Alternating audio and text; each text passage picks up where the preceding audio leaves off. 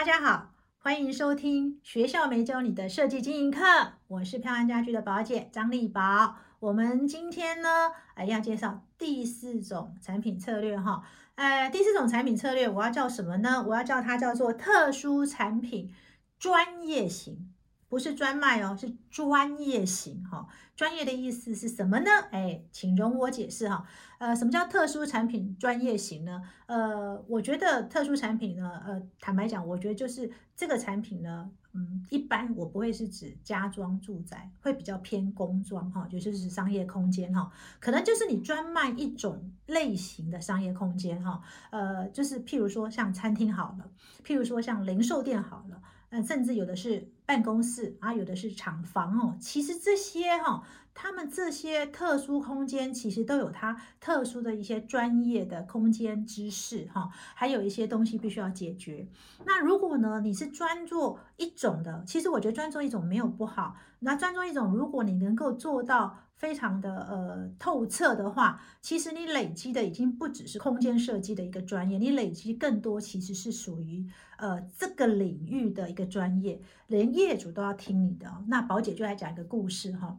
那呃我介绍这个设计师呢，老实说他是我见过最好学，嗯好学吧，是最杂学，嗯比较偏杂学哈。就是这个设计师有个很大的特色，从我认识他到现在，他非常的。杂学非常的博学，他是我见过非常爱学习的设计师。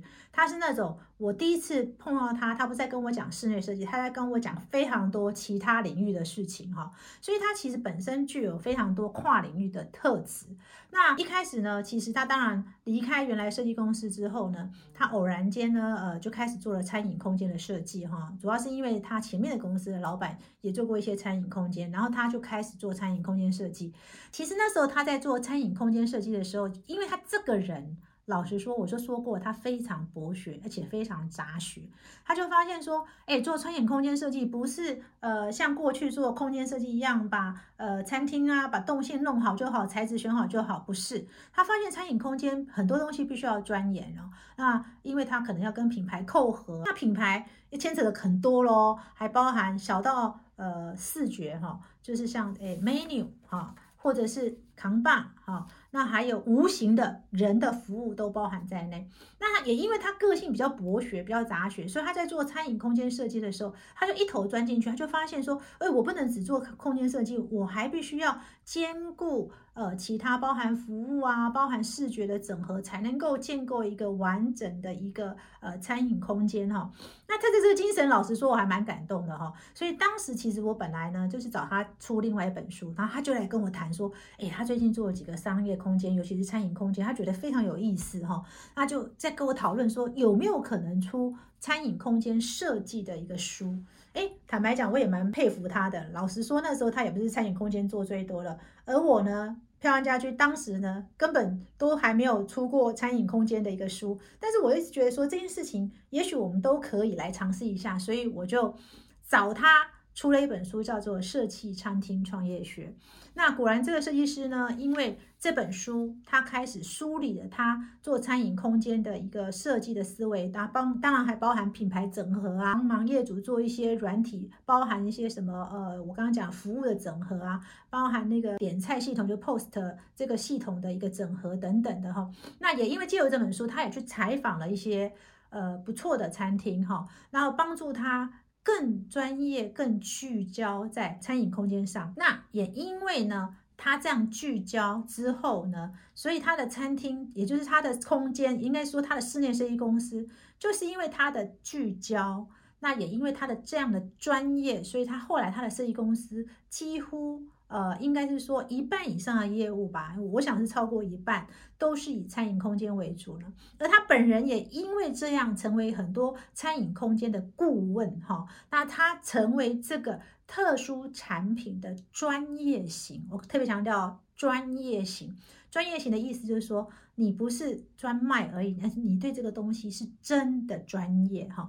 那当然，后来他也陆续跟我出了第二本书啊，然后自己本身呢，呃，也非常活跃于餐饮这个领域哈。那呃，甚至因为餐饮隔壁，我说隔壁的意思是说，呃，比较临近的就是旅宿嘛，所以他后来也有呃稍微跨境旅宿。所以我觉得说，呃，设计师，如果如果你有机会。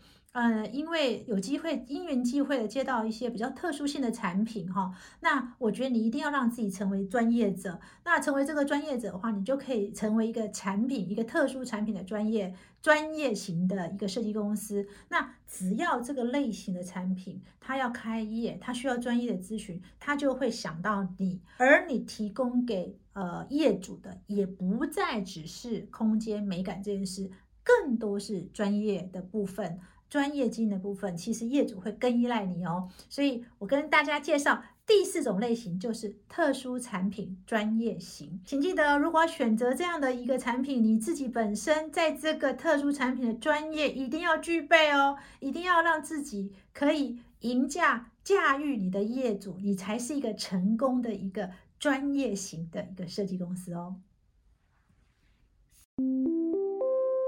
今天听完我们学校没教的设计经营课，你有什么想法呢？欢迎在底下留言，宝姐会亲自回答你们哦。如果觉得宝姐还讲的不错，那请按下订阅，还有开启小铃铛，那每一次退播的时候，它就会提醒你哦。下周我们学校没教的设计经营课再见喽。